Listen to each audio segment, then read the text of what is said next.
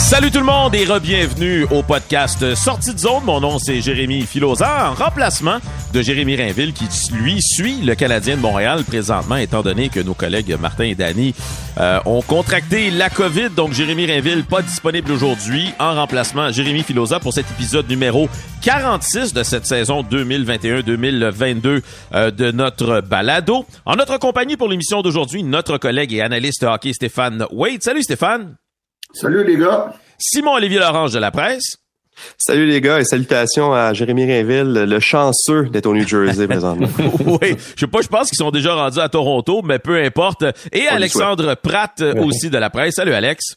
Bonjour à tous. Alors, euh, messieurs, le Canadien hier qui remporte une victoire de 7 à 4 face aux Devils du New Jersey. Euh, ça a été un match euh, pas mal ouvert où défensivement, ça n'a pas été le meilleur des spectacles. Mais bien sûr, le sujet qui retient tous notre attention, c'est le fait que Carey Price a voyagé avec le Canadien. Il ne devrait pas disputer de match lors de ce voyage. Il ne reste que le match de samedi contre les Maple Leafs de Toronto. Mais euh, on, va, on, va, discuter du retour de Carey Price parce que, bien sûr, c'est imminent. Moi, je voudrais vous poser la question. Je vais faire mon petit préambule, puis j'aimerais ça ensuite vous entendre vos commentaires. Quand je regarde la situation de Price, je me dis, si Price était un gardien, euh, disons, euh, établi, qui avait connu de bonnes saisons récemment, où il n'y avait pas de point d'interrogation par rapport à son avenir. Est-ce qu'on on, aurait demandé à ce gardien-là de revenir à la fin de la saison disputer des matchs, euh, bon, qui, on va le dire, là, au classement ne, ne, compte pas. Et, et, je comprends pourquoi le Canadien et Carey Price veulent disputer ces matchs-là. On veut voir ce que, ce que le gars a dans le ventre, euh, comment il se trouve physiquement et tout ça. Potentiellement que cet été, ça pourrait aussi piquer la curiosité de certaines autres équipes si jamais euh, il y a des discussions à y avoir par rapport à une transaction potentielle. Mais il y a aussi le risque que si jamais Price se blesse, ou aggrave sa blessure lors de ces matchs-là et qu'il doit manquer encore une fois une longue période de temps, plusieurs vont peut-être se retourner et dire pourquoi avoir joué des matchs qui ne comptaient pas alors qu'on aurait pu euh, lui permettre pendant encore trois ou quatre mois de renforcer son genou, par exemple, et être certain de revenir à 100% pour le début euh, de la prochaine saison. Je vais avec euh, Stéphane. Qu'est-ce que tu en penses de cette situation? Ben moi, écoute, je pense que c'est important pour euh, revenir. Premièrement, si Carey revient, les gars, c'est qu'il est, prêt à 100% Donc, le risque de blessure est comme il est pas plus haut que n'importe quel joueur de la Ligue nationale. Et puis ça, c'est clair et net. La condition pourquoi il revenait, c'est qu'il était à 100% Sinon, même à 95 Carey, il ne reviendra pas.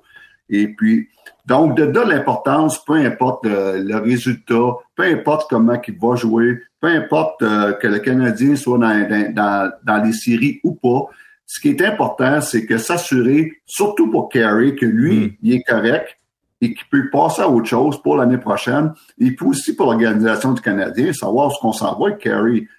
Pour pas avoir le point d'interrogation pendant tout l'été, dire bon, mais il va être correct en septembre hmm. ou en octobre? Donc, ça, pour moi, là, c'est super important pour la planification de la prochaine saison, autant du côté de Kerry et puis du Canadien. Simon Olivier? Ben, moi, je pense qu'à un moment donné, Carey, Price, s'il est prêt, ben il faut le tester. Puis je pense pas que s'il avait pas été capable ou s'il était pas capable de jouer cette saison, je pense pas qu'au point où le Canadien en est, on forcerait les choses dans son hmm. cas. Il a quand même subi deux régressions. Il y a eu le, le, le, mois passé dans le programme d'assistance aux joueurs. Tu sais, toutes les toutes les, les, les, toutes les circonstances étaient là pour dire bon, mais ben, on fait une croix sur la saison pour se dire à l'an prochain. Alors si et Carey et le Canadien poussent pour un retour, ben clairement il y a une volonté de voir où est-ce qu'il en est. Puis et plutôt que d'ajouter quatre mois, quatre mois et demi encore d'entraînement, d'incertitude, tout ça. Hmm. Et en tout cas, moi, je vois ça vraiment comme une situation win-win où tout le monde va avoir un peu leur juste parce que je voyais, je pense que c'est notre collègue Maxime Vanout, 91.9, qui parlait sur, sur les réseaux sociaux de Ben Bishop et Tukaras, les, les retours qui n'ont pas fonctionné. Ben, si c'est ça la situation de Price qui revient puis que ça marche pas puis qu'il peut plus jouer au hockey, ben, le Canadien peut passer au, plan B, voir qu'est-ce qu'on fait. Est-ce qu'on transige pour un gardien? Est-ce qu'on essaie d'échanger son contrat? Tout ça. Mais présentement, ils ont les, personne sait quoi faire chez le Canadien parce qu'on sait pas ce qui arrive avec Price. Fait que je pense que c'est une très bonne chose pour le Canadien et surtout pour lui de pouvoir se tester puis voir ce qu'il attend. Alexandre, là-dessus? Ouais, ben moi je pense que psychologiquement, ça va lui enlever un doute tout l'été. C'est-à-dire que s'il jouait pas, c'est quand même quelque chose qui serait resté dans sa tête pendant trois. Ça va être un long été là, pour le Canadien, là, donc pendant trois, quatre mois de pas savoir ouais, finalement. sais, oui, ça allait bien l'entraînement, mais est-ce que ça va bien aller en situation hmm. de match? Est-ce que je vais encore voir les réflexes aiguisés? Est-ce que je suis en forme? Sais, euh, même mentalement, est-ce que je suis capable encore de me préparer pour un match? Parce qu'une absence, écoute, ça va quasiment faire euh, 10 mois que Kerry Price n'a pas joué, 9, 10 mois. C'est vraiment long là, pour un athlète de son âge. C'est plutôt rare, même de façon générale dans l'histoire du hockey, euh, qu'un athlète de cet âge-là est revenu au jeu euh, vraiment euh, en très grande forme. Là. Dans mon souvenir, je peux penser à Mario Lemieux, entre autres, là, puis bon, Guy Lafleur, dans une certaine mesure, qui n'est pas revenu à son niveau maximal, mais qui est quand même revenu à un niveau compétitif quand il est revenu au jeu. Donc, c'est certain qu'il y a ce doute-là, puis le fait de jouer, va lui permettre euh, de, de mettre un marqueur à savoir, OK, là, où est-ce que je suis vraiment présentement? Euh, sur quoi je dois travailler cet été? Est-ce que c'est plus des aspects techniques? Est-ce que c'est plus l'aspect mental? Donc, pour lui, c'est une bonne façon, un bon anglais, de se benchmarker euh, tout de suite là, par rapport à où est-ce qu'il était dans, à la, en fait, dans le passé, puis vers où il s'en va. Je trouve que hmm. s'il n'avait pas joué d'ici la fin d'année, ce doute-là aurait subsisté tout l'été. Ben, en tout cas, moi, ce qui me fait peur un peu, c'est que il y a quand même des équipes qu'on va affronter d'ici la fin de l'année qui sont des équipes qui sont dans des courses aux séries éliminatoires et eux vont avoir, comme on dit, la pédale au plancher. Si tu commences en même temps que tout le monde au mois de septembre, au mois d'octobre, tu t'es, es sur le même piédestal que tout le monde, tout le monde part en même temps. En tout cas, écoutez, c'est sûr que le scénario que, dont je mets sur la table, ce serait un, scénario catastrophe où euh, il y, a un réaggravement de la blessure et tout ça, mais le risque euh, demeure quand même. Maintenant qu'on parle des gardiens de but, justement, on pourrait faire une petite tangente vers euh, Jake Allen parce que encore une fois, dans le match de jeudi face aux Devils du New Jersey, plus de 40 tirs au filet. Il permet à son équipe de demeurer dans le match. Bon, vous allez dire, il a accordé quatre buts, mais depuis qu'il est de retour au jeu, encore une fois, il nous démontre un peu ce qu'il nous avait démontré avant sa blessure, mais aussi la saison dernière. Euh, je sais que plusieurs doutent de lui comme gardien numéro un et comme vous, le dites, on ne sait pas ce qui va se passer avec Carey Price pour la saison prochaine. Mais la réalité reste que on a décidé de le garder, Jake Allen. On l'a pas échangé à la date limite. Et là, la réalité, c'est qu'il tombe dans sa dernière année de contrat l'année prochaine. Euh, Stéphane, est-ce que ce serait intelligent pour le Canadien d'offrir tout de suite à Jake Allen une prolongation de contrat en, s'assurant cette police d'assurance dans l'équipe, alors qu'on sait que à quel point c'est euh, délicat les situations de gardien de but. On l'a vu cette année. Là. Moi, Jérémy, je n'hésiterai pas deux minutes à, le, prolonger d'un autre deux ans. Je sais qu'il reste un an à deux à 2,8, euh, quasiment à 2,9, là, à 2, oui. 2 millions 875 000. Mais à peu près au même montant. S'il accepte, je le prolongerai d'un autre deux ans. Et puis sans aucune hésitation, parce que euh, Jake Allen est tellement, tellement important pour cette équipe-là, euh, pour plusieurs raisons. La, première raison, c'est que Jake Allen, la fois qu'il est dans le filet, il donne une chance à son équipe de gagner. Et puis, euh, surtout avec la venue des jeunes défenseurs qui s'en viennent, ça va être important que cette équipe-là reste dans le match tout le temps. Et puis, quand c'est pas en faisant défoncer, comme les Devils sont fait faire hier, que tu développes des jeunes. Donc, euh, le fait que tes gardiens de but te gardent dans le match, ça, ça aide beaucoup au développement des jeunes joueurs, spécialement les, jeunes défenseurs. Et puis, euh, avec euh, Jake, ça, ça permet à Carey, en supposant qu'il est en santé l'année prochaine, de pas le surutiliser. Donc, Jake est très, il y a beaucoup de valeur pour l'équipe, mais aussi pour Carey dans le sens que Carey, tu peux dire, bon, mais toi, Carey, tu vas jouer 45 matchs à peu près, entre 45 et 50 matchs. Ça, ça donne une 30, entre 30 et 35 matchs à Jay Carlin.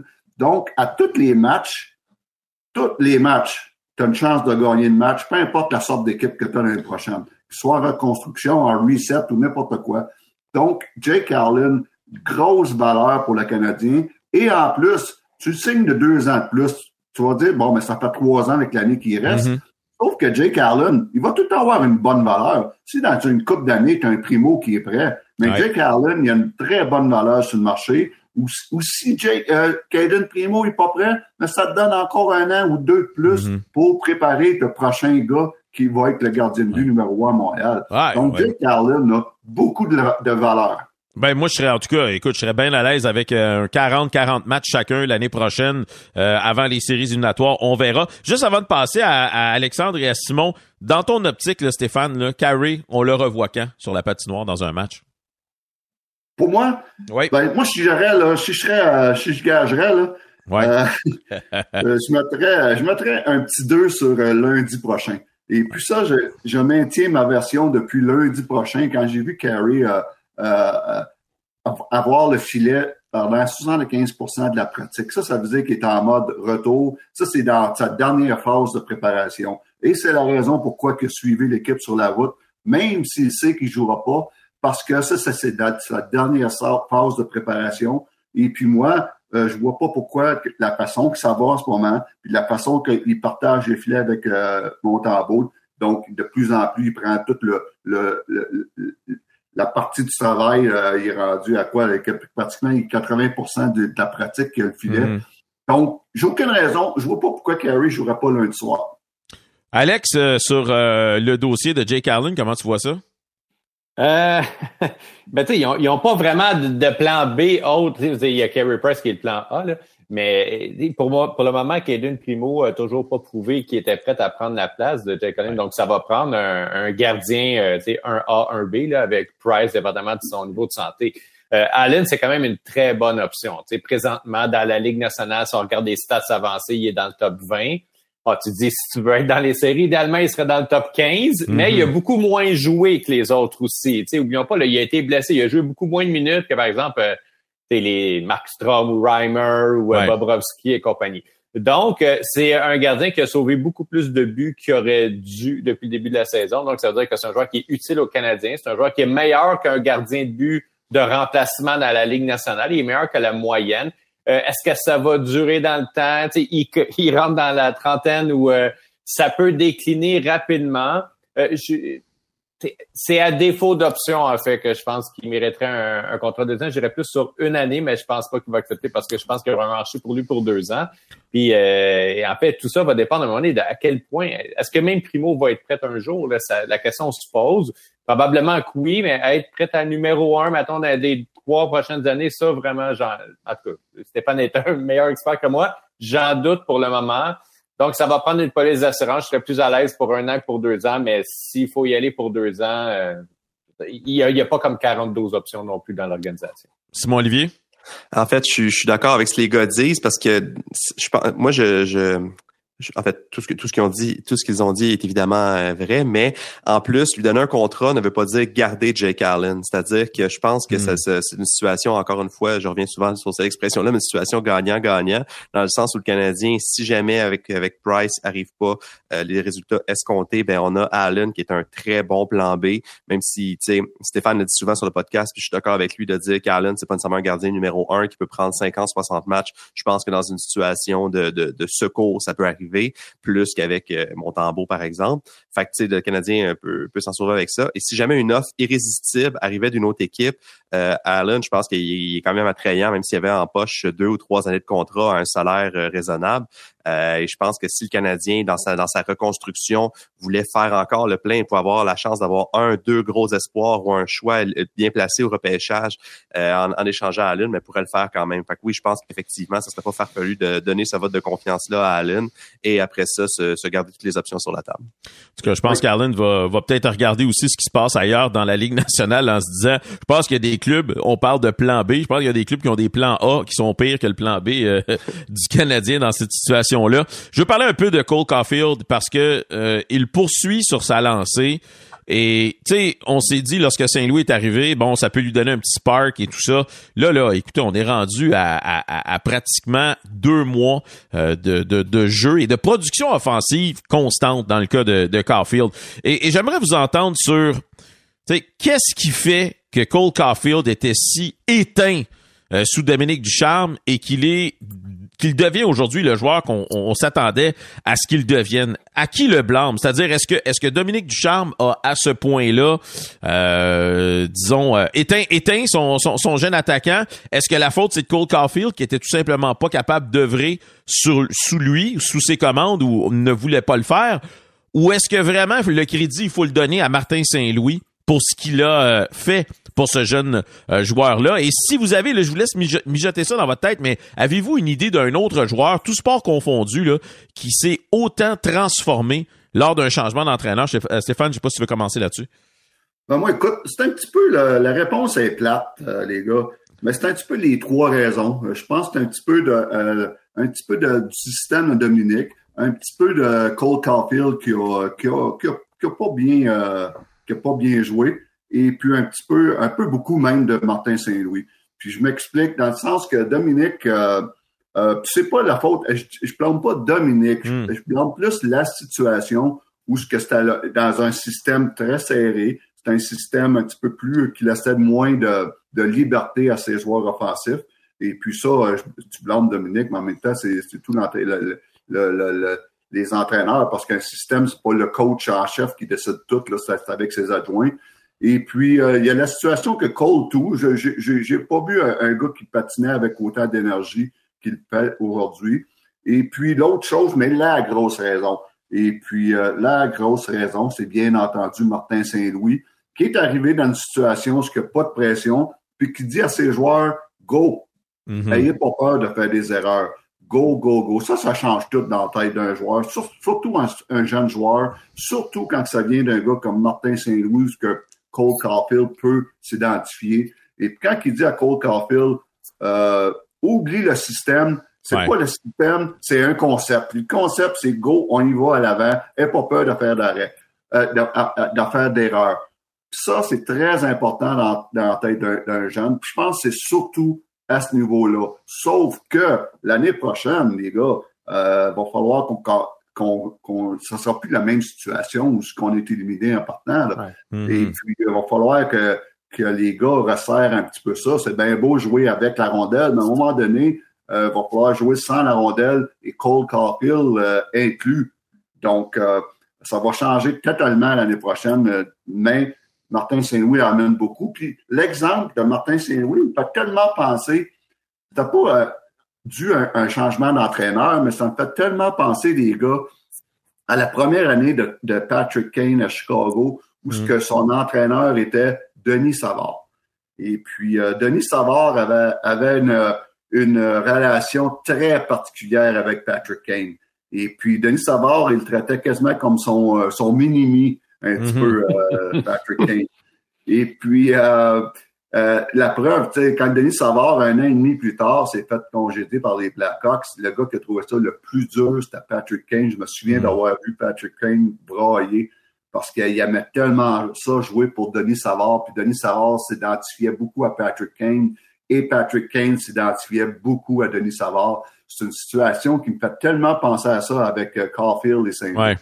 Mais en tout cas, écoute, je me souviens d'avoir euh, d'avoir discuté il y a quelques années de ça avec Jack Eichel qui avait des difficultés à Buffalo quand il est arrivé. Puis on avait parlé du, système et les joueurs qui ont connu, les jeunes joueurs qui sortent des rangs, que ce soit universitaires ou juniors, où le concept de jeu était un peu secondaire pour eux parce qu'ils étaient tellement dominants sur la patinoire. Quand ils arrivaient dans la Ligue nationale, dans un système qu'ils devaient suivre, ils avaient énormément de difficultés. Je ne sais pas si c'est le cas de, ça a été le cas de Cole. Euh, Simon Olivier, veux-tu euh, embarquer sur le, le, dossier de Cole Caulfield? Ben certainement. Euh, en fait, Stéphane a quand même ciblé un très bon point en disant que l'année prochaine, ça va être un bon test pour Caulfield parce que moi, je suis quand même d'avis que tout ce qui se passe présentement chez le Canadien, faut en prendre puis faut en laisser. C'est-à-dire que c'est un genre de laboratoire qu'on vit présentement hmm. qui sert bien des gars puis qui dessert d'autres gars. Je pense pas qu'un gars comme Mike Hoffman présentement est en train de se mettre en valeur. Ce qui veut pas dire qu'il s'en va du Canadien, mais tu sais, je pense pas que la, la, situation c'est positif pour lui alors que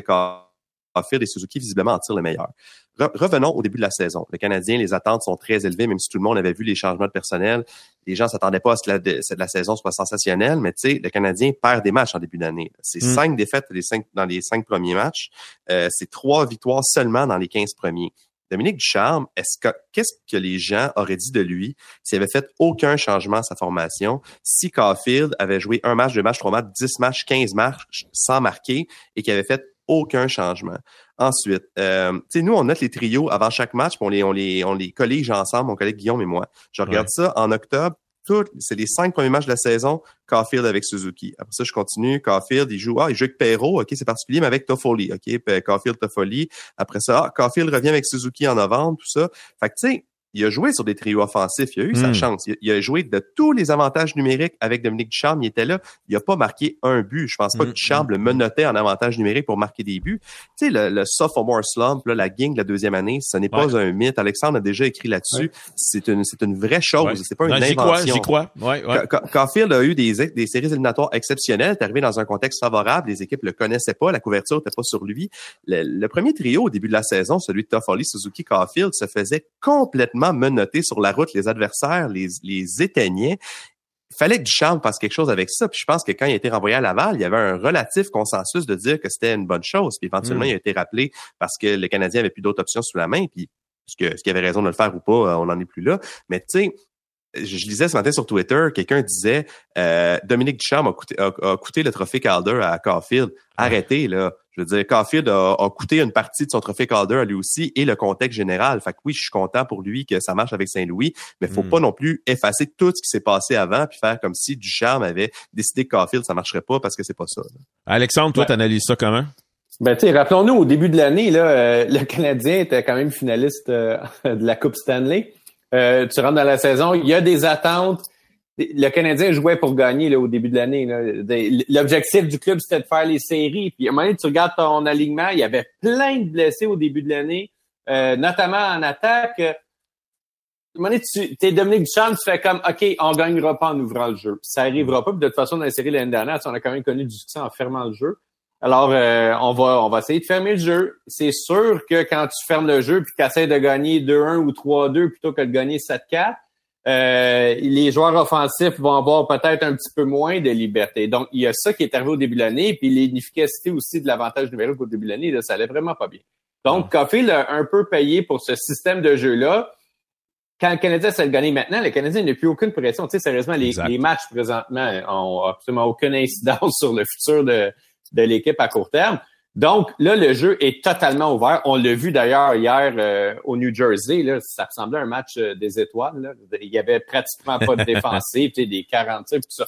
Et juste une petite chose à propos de, de Coffee, puis Stéphane l'a un petit peu souligné. Tu sais, depuis le 1er mars, Coffee il est en feu. il a marqué 10 buts en 18 matchs. C'est vraiment incroyable pour un Il est aussi moins neuf. C'est vrai. c'est le pire rendement de l'équipe.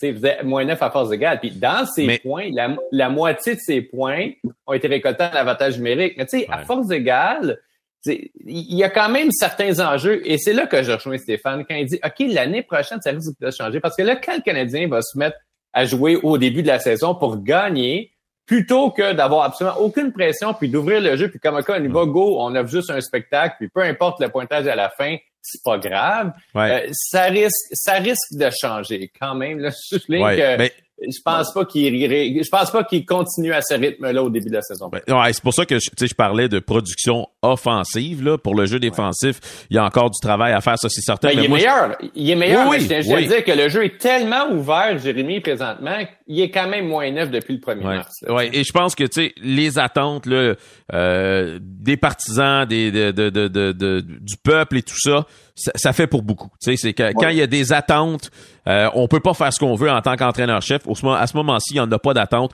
Tout ce qu'on fait, c'est apprécier. Euh, c'est comme un mini camp d'entraînement pour euh, la saison prochaine. on va faire Jérémy, Je veux juste, je veux juste ajouter là-dessus. Tu sais, il y a les attentes des, des partisans, il y a aussi les attentes des patrons. Là.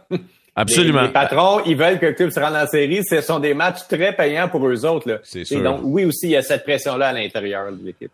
Bon, on va faire une petite pause et au retour de ceci, on a plusieurs sujets ailleurs dans la Ligue nationale puisque on approche des séries éliminatoires, mais il y a aussi plusieurs incidents qui ont eu lieu dans la Ligue cette semaine euh, qui nous amènent à, à de discussions quand même intéressantes. Donc, petite pause et on vous revient dans quelques instants.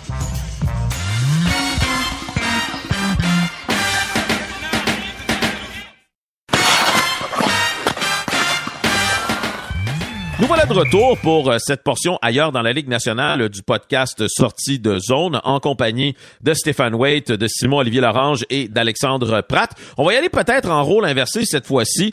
Euh, il y a eu des incidents, messieurs, qui cette semaine nous ont encore une fois prouvé que il y a une ancienne garde dans la ligue et il y a une nouvelle garde. On, va prendre l'incident, par exemple, de Brendan Gallagher qui, qui, a, qui, a, qui a dit publiquement que Tim euh, Stutzle avait, avait fait semblant euh, d'être blessé et tout ça. On reviendra pas sur l'histoire, les gens la, connaissent assez bien.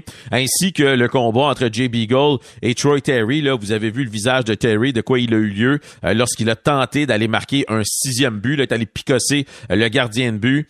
Euh, Grass aussi a a, tenu des propos assez sévères par rapport à la Ligue nationale de hockey, mais clairement, l'ancienne garde croit toujours fermement aux lois non écrites. Par exemple, tu pousses pas la note ou t'essaies pas d'embarrasser l'adversaire euh, lorsque le score est, de 5-0 euh, ou par exemple tu si, si, si t'es pas vraiment blessé ben tu te relèves et tu retournes au banc euh, tandis que les jeunes disent ben nous on veut donner un spectacle on se fout un peu de tout ça et, et je me demande si il va y avoir éventuellement une passation des pouvoirs en ce sens est-ce que dans 10 ans d'ici ces lois non écrites là vont disparaître et les jeunes auront eu le déçu eux qui ne désire que, que, donner un spectacle ou est-ce que ça va toujours un peu rester cette, cette ancienne mentalité? Alex, je te, je te permets de, de débuter si tu le veux bien là-dessus.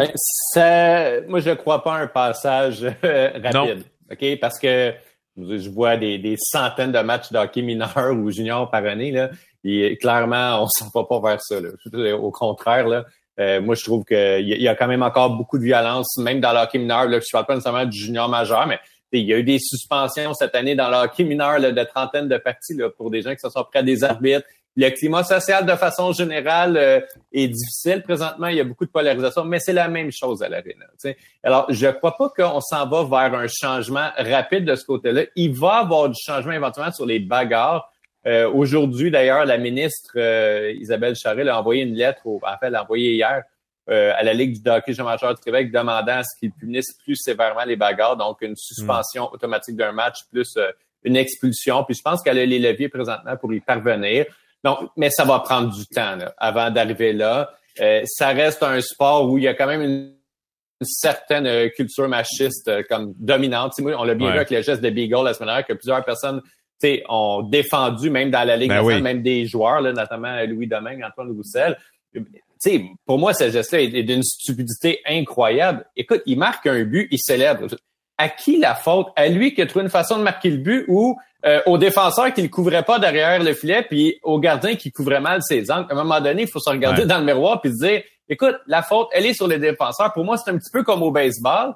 Euh, avec les défensives spéciales aujourd'hui, tu sais, les, les, frappeurs qui frappent toujours du même côté, ben les équipes mettent plus de joueurs d'un côté de l'avant-champ ou du champ. Mm-hmm. Là, soudainement, c'est comme si le frappeur était fâché parce que ah là, il y a trop de joueurs dans le champ, puis je frappe toujours là, ben je vais aller frapper le gars avec mon bâton de baseball. C'est tellement c'est tellement ridicule, c'est au frappeur de s'adapter. Tu sais, pour moi, c'est la même chose au hockey. Je peux comprendre que tu vas essayer de passer un message vers un gars comme Troy Terry, tu sais, le, le fameux euh, face wash puis tout ça, le gant dans le visage, puis peut-être le ben là, écoute le, le vous vous, vous de, quoi, de quoi il a l'air? C'est ridicule. le double échec contre Zegras, c'est absolument inacceptable. Je m'excuse. Voyons donc, la frustration. Imagine au baseball que genre, le gars, il est fâché, mettons, d'avoir été retiré sur les buts, puis que la fois d'après, il, il court après le joueur avec son bâton. Non, mais, non, mais, mais, ça arrive, ça arrive. Tu tu vois le but à, tu, vois le but à 10-0, là, ça se peut être une balle rapide en dessous du menton, là. Tu sais, c'est. Exactement. Ça arrive au baseball aussi. Il y a la même mentalité au baseball dans plusieurs des cas où, euh, quand tu regardes aller un coup de circuit, puis tu restes au marbre, puis euh, tu l'admires jusqu'au bout. Mais en tout cas. Euh, mais le gars est expulsé, Stéphane. Ça, peut arriver que le prochain, prochain lancé, ton frappeur, l'autre frappeur, il laisse sa tête. Ça, ça, arrive, ça. Mais, mais comme, euh, ouais, comme Alex le mentionne. même suspendu, là. Ben, c'est ça, exactement. Les, les sanctions sont plus sévères. Simon Olivier, euh, sur ce, ce sujet-là? Ben moi en fait, de, de, je pense que je rejoins quand même un peu tout le monde sur l'accident de Zegras. J'aimerais ça qu'on parle d'histoire de Gallagher studio là, parce que je trouve, à, mon avis, il y, a, deux choses à distinguer. Quand on parle de la vieille garde, je pense que ou l'espèce de point de vue conservateur du hockey dans ce cas-là, moi je vois plus ça du côté de jouer blessé. Tu sais, euh, Chris Nyland qui fait une vidéo pour intimider Jonathan Drouin puis le traiter de tous les noms parce que il, est blessé au poignet puis il joue pas. Euh, moi, c'est dans ma tête, c'est ça, c'est la vieille garde. C'est-à-dire des gens qui prennent pas soin d'eux. C'est des équipes qui font jouer des joueurs qui ont des commotions. C'est des, des, joueurs qui mettent leur hmm. santé en jeu parce que au hockey, c'est comme ça. Moi, ça, c'est pour moi, c'est ça la vieille garde. L'incident tu te là, c'est-à-dire être un, joueur à moitié mort à la glace, on prend une grande respiration, puis on s'en va jouer l'avantage numérique. Ben Puis là, je, je, vais faire attention, je vais choisir mes mots pour pas que mes, mes amis amateurs de soccer euh, soient offensés, mais ça, c'est ce que les gens aiment pas au soccer, dans le fond. Hmm. C'est les, les, détracteurs du soccer reviennent toujours à ça, et je suis très conscient que le soccer se résume pas à ça. Mais, tu sais, c'est, c'est pas, c'est pas beau. Tu sais, c'est pas une question de loi non écrite, c'est une question de, ben, si t'es pas blessé, joue pas à être blessé, puis fais ce que tu as à hmm. faire. C'est, c'est un, c'est un peu, c'est plus une question philosophique que moi, je vois de ce côté-là. Puis je sais pas à quel point c'est une question générationnelle, parce que je pense pas que c'est répandu dans la Ligue nationale. Et des acteurs, il y en a de tous les âges en Ligue nationale. Puis je pense, puis même un gars comme Gallagher, je pense pas que c'est le genre de joueur qui va simuler une blessure. Au contraire, ça va être le gars qui va aller jouer à moitié mort. Mais euh, c'est quand même, il y a beaucoup de théâtre dans le jeu de Gallagher en général. Là. Fait que tu sais, je pense qu'il faut, faut, en prendre, faut en laisser là aussi. Je me demande comment Gallagher euh, se sent euh, après avoir vu là rater le prochain match, par contre. Parce que ben, clairement, hmm, c'est Ben, là-dessus, là-dessus, je te rejoins. C'est-à-dire que s'il est blessé pour vrai, ben c'est correct. Mais tu sais, est-ce que tu, ah, ben, en fait là, je, je, suis un peu pris de court parce qu'effectivement, j'avais, j'avais évacué le fait que, que Studula rate un match, mais sur la séquence, c'est quand même assez burlesque. Studula se tord de douleur par terre? L'avantage numérique commence 15 secondes après. Il est sa glace pour prendre la mise au jeu. à la différence près que je te dirais qu'au soccer, si tu passes trois minutes à terre, ben tu viens d'éliminer trois minutes sur le cadran, tandis qu'au hockey, je sais pas ce que ça donne. Tu restes au sol, je veux dire, ça, ça change rien de siffler. Une fois que l'arbitre a sifflé, il y a aucun avantage à faire ça. Là. Euh, euh, Stéphane, si tu veux conclure là-dessus. Ben moi, j'étais d'accord avec euh, les propos de, de Gary, pour être bien honnête. Et puis c'est pas pour moi, c'est pas une question de old school ou pas, ou vieille garde ou pas. C'est juste respect pour ton sport. La culture du hockey, c'est, c'est, pas, ça fait pas partie de la culture du hockey, ça, de, de, de, feindre une blessure et hmm. puis de rester sur la glace dans le but d'attirer peut-être une punition. Ou, euh, ces joueurs-là, quand tu commences à faire ça, sont marqués dans la Ligue nationale. C'est vrai. les joueurs ont pas de respect pour ces joueurs-là. Et puis, ça, c'est, c'est même peut-être le coach d'Ottawa à dire à, à, à là de Hey, attention à ça, là, parce qu'à un moment donné, ça va t'attirer plus de troubles que d'autres choses, surtout un manque de respect. Donc, j'étais d'accord sur ce côté-là avec, avec euh, Gallagher. Et puis, euh, comme pour comme ça pour dire, si tu es blessé, j'ai pas de trouble avec ça. Mais si t'es pas blessé, que tu es capable de te relever et t'en aller au banc, tu le fais. Ça, c'est une question de respect envers le sport et de la culture du hockey. En tout cas, je peux vous dire qu'en tant que gars de soccer, j'aimerais ça, moi, qu'il y en ait plus qui sortent puis qui disent ça n'a pas de maudit bon sens rester au sol quand t'es pas blessé. c'est, euh, je suis d'accord. Petite nuance là-dessus, tu sais, je là pas jouer le match là, puis il jouera pas encore le prochain match aussi. Exact, exact. Donc faut, ouais, c'est ça. on s'entend là. Mais ça, c'est, mais ça, sur le coup, on ne sait pas ça, parce que sur le coup, il s'est levé et il a joué. Ouais. Euh, donc, ben, ben peut-être que, peut-être qu'il y a plus de courage que Gallagher pense d'abord. il y avait non, mais l'adrénaline. Non, mais l'adrénaline, tu sais, tu joues, t'es, t'es, ton corps est à chaud là quand même quand tu joues. Là, t'es de l'adrénaline. Bon, tu reviens au jeu, tu penses que t'es correct. Là, après ça, ben quand tu te reposes, ton corps refroidit, puis là, oups, ok, j'ai mal, j'ai ci, j'ai ça. Ça me semble être un cas comme ça parce que tu sais, hier j'entendais des gens qui pensaient qu'il y avait une conspiration là, des sénateurs pour, pour, pour le Voyons donc. Il n'y a, aucun but pour les sénateurs de, de cacher ce touch-là comme ça. Fait, non, moi, je pense qu'il est blessé, mais sur le coup, il a joué sur l'adrénaline, puis il s'est rendu compte après coup qu'il était blessé. Mais là, on parle de ce là mais c'est pas parce que c'est arrivé à lui. Mais non, ailleurs, oui. Ce qu'on parle, c'est en général. Si t'es ah pas blessé, lève-toi puis va tomber. C'est ça, c'est ça le but, dans le fond, là, que, que je voulais apporter. Euh, c'est pas euh, c'est pas spécifiquement à ce là C'est à tout le monde qui fake, qui reste à la glace pour rien. Ça, il n'y a pas personne qui aime ça voir. Ouais, puis comme j'ai dit, il n'y a rien à gagner parce que une fois que le sifflet euh, se fait entendre, le, cadran arrête. Donc, on va changer de sujet puisqu'on a un autre débat ici, vraiment assez corsé, parce que je discutais avec Michel Tremblay, notre patron, qui, qui me faisait remarquer le choix cette année pour le joueur le plus utile à son équipe, ne sera vraiment pas évident. Ce l'est jamais, mais cette année, on dirait que particulièrement, c'est corsé. on peut prendre des exemples comme Dreisaitl et McDavid avec les Oilers. Euh, comment passer à côté d'Austin Matthews qui est en train de réécrire le livre des records de l'histoire des Maple Leafs qui date pas d'hier, là, soit dit en passant. Jonathan Huberdeau qui fracasse des records de l'histoire des Panthers, euh, qui, qui est en train aussi de réécrire le livre des records des joueurs québécois euh, de l'histoire de la Ligue nationale de hockey. où seraient les prédateurs sans Roman Yossi ou, ou Johnny Goodrow du côté des Flames de Calgary? J'aimerais vous entendre euh, un après l'autre, à savoir qui vous choisiriez et pour quelle euh, raison. Euh, Simon Olivier, si tu veux commencer. Moi, c'est euh, en fait, il est moins, il est moins du champ gauche qu'on a quand même parlé de lui. C'est Igor, Igor Shisterkin, le gardien des Rangers de New York. Mm-hmm. euh, pour moi, c'est extrêmement simple. Les Rangers ne seraient pas les aspirants aux séries si Shisterkin ne connaît pas cette saison-là cette année. Une statistique que j'aime beaucoup, puis Alex l'a évoqué tantôt, c'est la différence entre les buts accordés puis les buts, euh, les buts attendus. Si on veut dans les statistiques avancées, je sais pas dans la communauté des, gardiens ou des coachs de gardiens si c'est une statistique appréciée, mais en tout cas, euh, moi, ça, des fois, je trouve que quand même, ça donne une idée, ça donne un ordre de grandeur.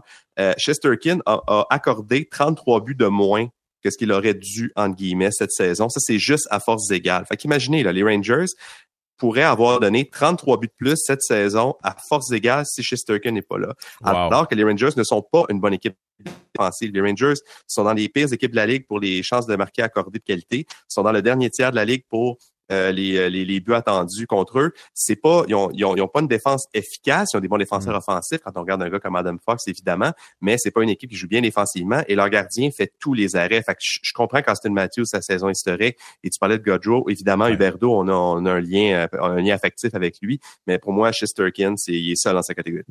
Alexandre? Euh, c'est un bon choix, Chesterkin. J'aime beaucoup euh, Roman aussi. il risque d'être le premier défenseur depuis quoi, 20 ans à faire 100 points dans une saison? C'est quand même assez remarquable ce qui se passe présentement. Un, défenseur qui joue 25 minutes par match dans le top 10 des marqueurs de la Ligue, euh, pour moi, c'est vraiment une performance qui est, qui est exceptionnelle. Euh, c'est parce qu'on parle beaucoup de Kane Hacker, on parle beaucoup de mais il y a aussi toute une saison. Euh, Gaudreau, c'est quand même impressionnant aussi. Si on regarde juste les à, force égale, parce que ça va pas très bien l'avantage numérique, là, mais à force égale, il y a 10 points de plus que, que le deuxième meilleur de toute la Ligue. Là, fait que ça, c'est quand même euh, excellent aussi. Il est à plus 54 dans une équipe qui en a quand même euh, arraché un petit peu dans les dernières années. Il est en train de, de vivre une renaissance de ce côté-là. Fait que, ce sont deux bons candidats. J'aime aussi la candidature du Berdo. C'est juste qu'il joue dans une équipe qui est beaucoup plus talentueuse et peut-être pas celui qui mène, qui lève toute son équipe tout seul, alors que aussi est quand même dans une équipe qui, offensivement, en tout cas, est plus faible. Euh, non, c'est incroyable. je veux dire, 100 points, pensez-y un instant. il est vraiment, il, normalement, il devrait l'atteindre s'il continue comme ça. Ben, en tout cas, si on prend la logique là, qu'on, utilise souvent, c'est-à-dire c'est un joueur qui fait vraiment la différence et sans lui, son équipe serait probablement pas en série. Chesterkin euh, et euh, Yossi euh, seraient des choix très logiques. en conclusion, là-dessus, Stéphane? Ben, moi, je suis d'accord avec Simon Olivier. moi, Chesterkin, si c'est pas lui, les, les, les, Rangers sont même pas euh, probablement pas dans les playoffs en ce moment. Non, un, coach et gardien qui choisit un gardien MVP. Non, non, non, non, c'est pas vrai. hey, spécialement les gars, j'ai euh, j'ai texté, euh, on s'échange souvent des textos moi puis mon bon ami Gérard Galland. Et hmm. puis euh, à, Noël, à Noël, il me dit spécialement à Noël, il dit si à, à Noël, Serstokin n'est pas là dans la première moitié de saison, ils sont pas là, pantoute, pantoute, mm. pantoute. L'équipe va mieux depuis après Noël. Mais euh, c'est le plus bel exemple d'être le plus utile à ton équipe. Mm. Euh, pas le meilleur joueur de la ligue, le plus utile à ton équipe. C'est deux choses totalement différentes. Puis pour moi, Chesterkin, c'est la plus belle exemple en ce moment. Et puis mon choix numéro deux, je joue avec Alex euh, euh, Roman aussi. Quelle saison qu'il a à Nashville. Et puis lui aussi, c'est une grosse raison pourquoi les, les, les prédateurs vont jouer dans les séries. Bon, on va faire une dernière petite pause. Au retour, on va ramener, ou revenir, pardon, avec des sujets un petit peu moins le fun de, de choses qui se passent présentement dans la Ligue nationale. Petite pause, on va revenir dans quelques instants.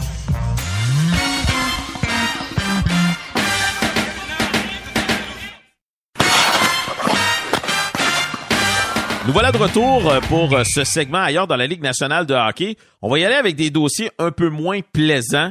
Euh, commençons avec celui des Sabres de Buffalo qui ont officiellement été éliminés cette semaine des séries éliminatoires pour une onzième saison consécutive ça a des répercussions extrêmement graves sur un marché. Euh, les séries éliminatoires pendant autant de saisons, je sais parce que, bon, vous le savez, là, je fais souvent la navette entre Montréal et la Floride et j'ai vu ce que ça a fait aux Panthers d'être à l'extérieur des, séries éliminatoires pendant tellement longtemps. Euh, c'est un club qui était devenu, euh, excusez l'expression, irrelevant dans le marché à cause de tout ça.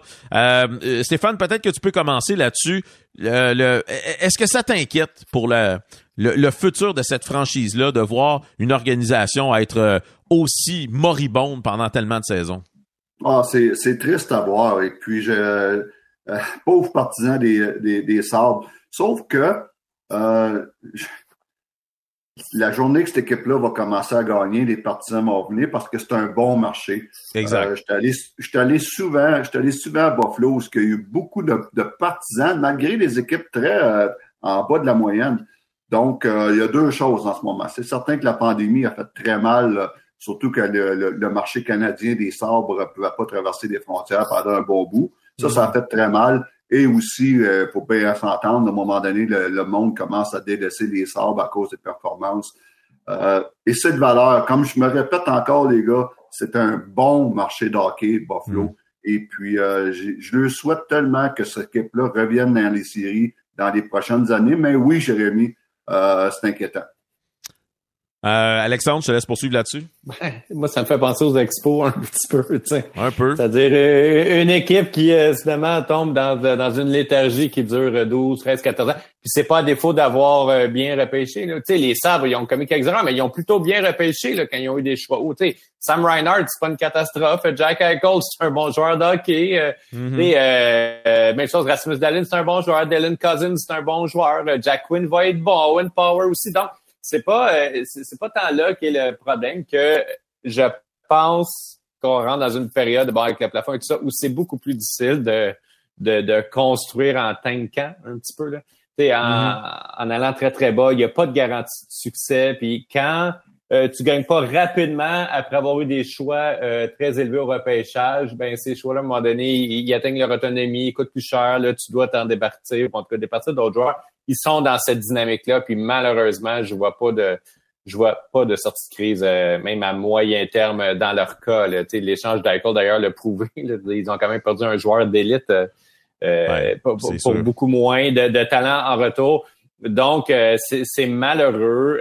oui, ça nuit aux franchises. Ils peuvent s'en remettre. On l'a vu, les Islanders aussi ont traversé des années terribles. Les Panthers ont traversé des années terribles. Ben, mm-hmm. Dans les bons marchés, tu peux remonter mais c'est pas éternel non plus. Puis c'est sûr que ça laisse des cicatrices aussi à long terme. Malheureusement, là, je veux ça va prendre énormément de victoires et énormément de saisons gagnantes pour être capable de, réparer les pots.